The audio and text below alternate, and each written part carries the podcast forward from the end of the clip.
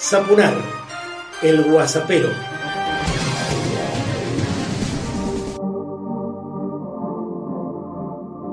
Personalizado y político, arranco el Guasapero 35 pensando en compartir con vos otro de los momentos brillantes, ¿eh?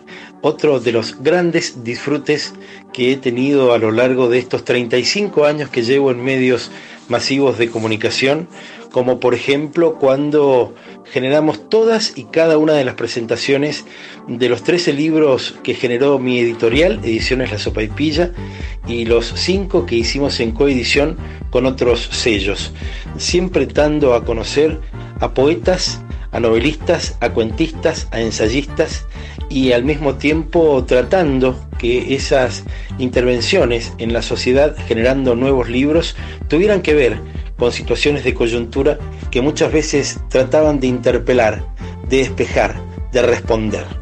La cuarentena política nos devuelve la imagen de Rodríguez Larreta, es, eh, lo sabés, el jefe de gobierno de la ciudad autónoma de Buenos Aires, que analiza volver a la fase 2 de la cuarentena porque las cifras de contagios en las villas han crecido, mientras los médicos de Cava denuncian que no les entregan barbijos. ¿eh?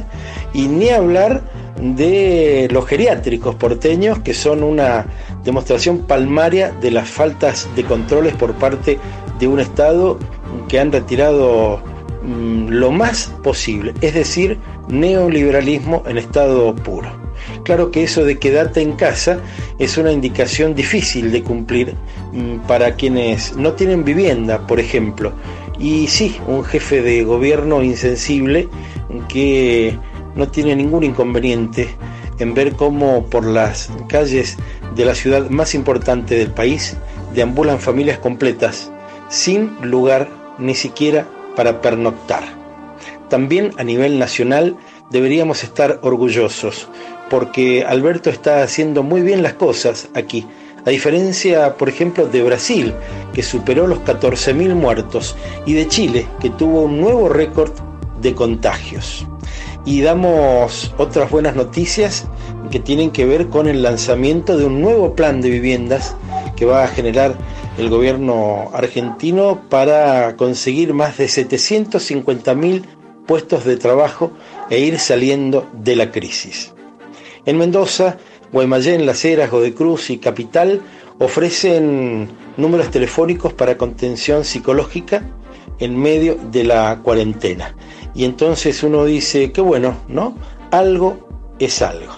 Se unen, por otra parte, mm, virtualmente grupos de actores y de artistas plásticos y, y, seguramente de otros sectores artísticos para apoyarse en un momento tan ingrato como este que ha diezmado sus ya menguadas economías. Muchos de ellos, recordemos, son cuentapropistas y no viven de la docencia.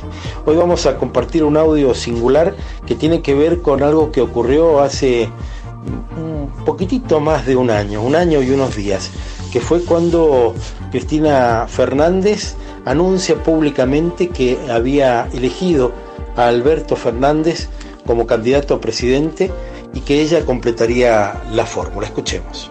Ahora 9, temperatura 17 grados 2 décimas. Ahora 9, 2 minutos en la República Argentina, la temperatura mayormente nublado con neblina. Estamos viendo algunos títulos, ¿eh? están diciendo en crónica, en ¿eh? último momento, ¿será así? la fórmula.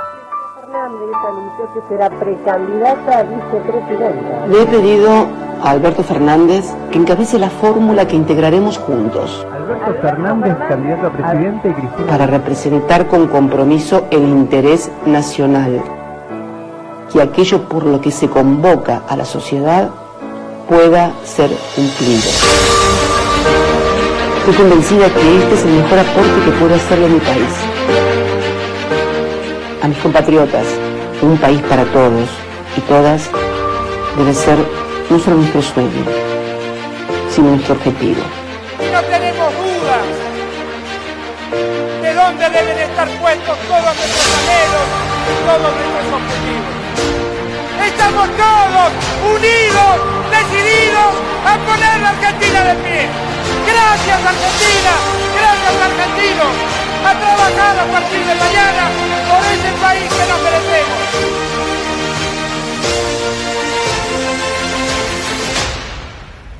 Siempre te lo digo y te lo repito, aquí disponés de un minuto en el WhatsAppero para dar a conocer propuestas, críticas, denuncias, comentarios, eh, que sea este un espacio tan tuyo como mío, porque de esta tenemos que salir entre todos lo mejor posible y tratando de establecer nuevos paradigmas para nuestra sociedad y para la sociedad planetaria. Por ejemplo, con la renta básica universal y sin condiciones, que es un excelente modo que todos participemos de la distribución de la riqueza. Las dos palabras para no olvidar de hoy, Julio Cortázar, uno de los grandes escritores en habla española, en lengua española, que por cierto, bueno, fue nuestro, si bien decidió vivir durante varias décadas hasta el final de su vida en Europa, concretamente en Francia. Julio Cortázar, al que podés abismarte en la red de redes y si no pedir prestado ese libro que siempre viste en un anaquel de tu tía, de tu abuela, de la mamá de un amigo, Julio Cortázar, uno de los grandes escritores, y está bueno sumergirse en cualquiera de sus aventuras, en cualquiera de sus rayuelas. Para el final mm, te propongo que reflexionemos en torno a una mendocina que comenzó a cocinar empanadas para vender con los 10 mil pesos de la IFE. Y esta es una buena noticia, pero bien lejos de cualquier criterio meritocrático. Te lo digo porque es el sonsonete del decadente neoliberalismo malcrista, ese el que nos acompaña desde hace más de cuatro años, lamentablemente desde hace mucho más de cuatro años, haciendo una suerte de romantización de la pobreza y de los padecimientos de amplias mayorías de integrantes de nuestro pueblo. Celebramos que esa mujer pudiera comenzar su pequeña rudimentaria fábrica de empanadas, pero hay que sostener a muchos más argentinos. Actualmente se habla que 9 de cada 10 de nuestros connacionales reciben, recibimos apoyo, ayuda del Estado y eso no es malo en sí mismo. Lo que hay que hacer es potenciarlo y que todos podamos comer y que todos podamos tener un techo y que todos podamos vivir nada más y nada menos, un paradigma que está en duda hoy, por estos días, por estos meses, en un mundo tan turbulento. Para el final, ya lo estamos escuchando, a Raúl Porcheto, su tema, Bailando en las Veredas.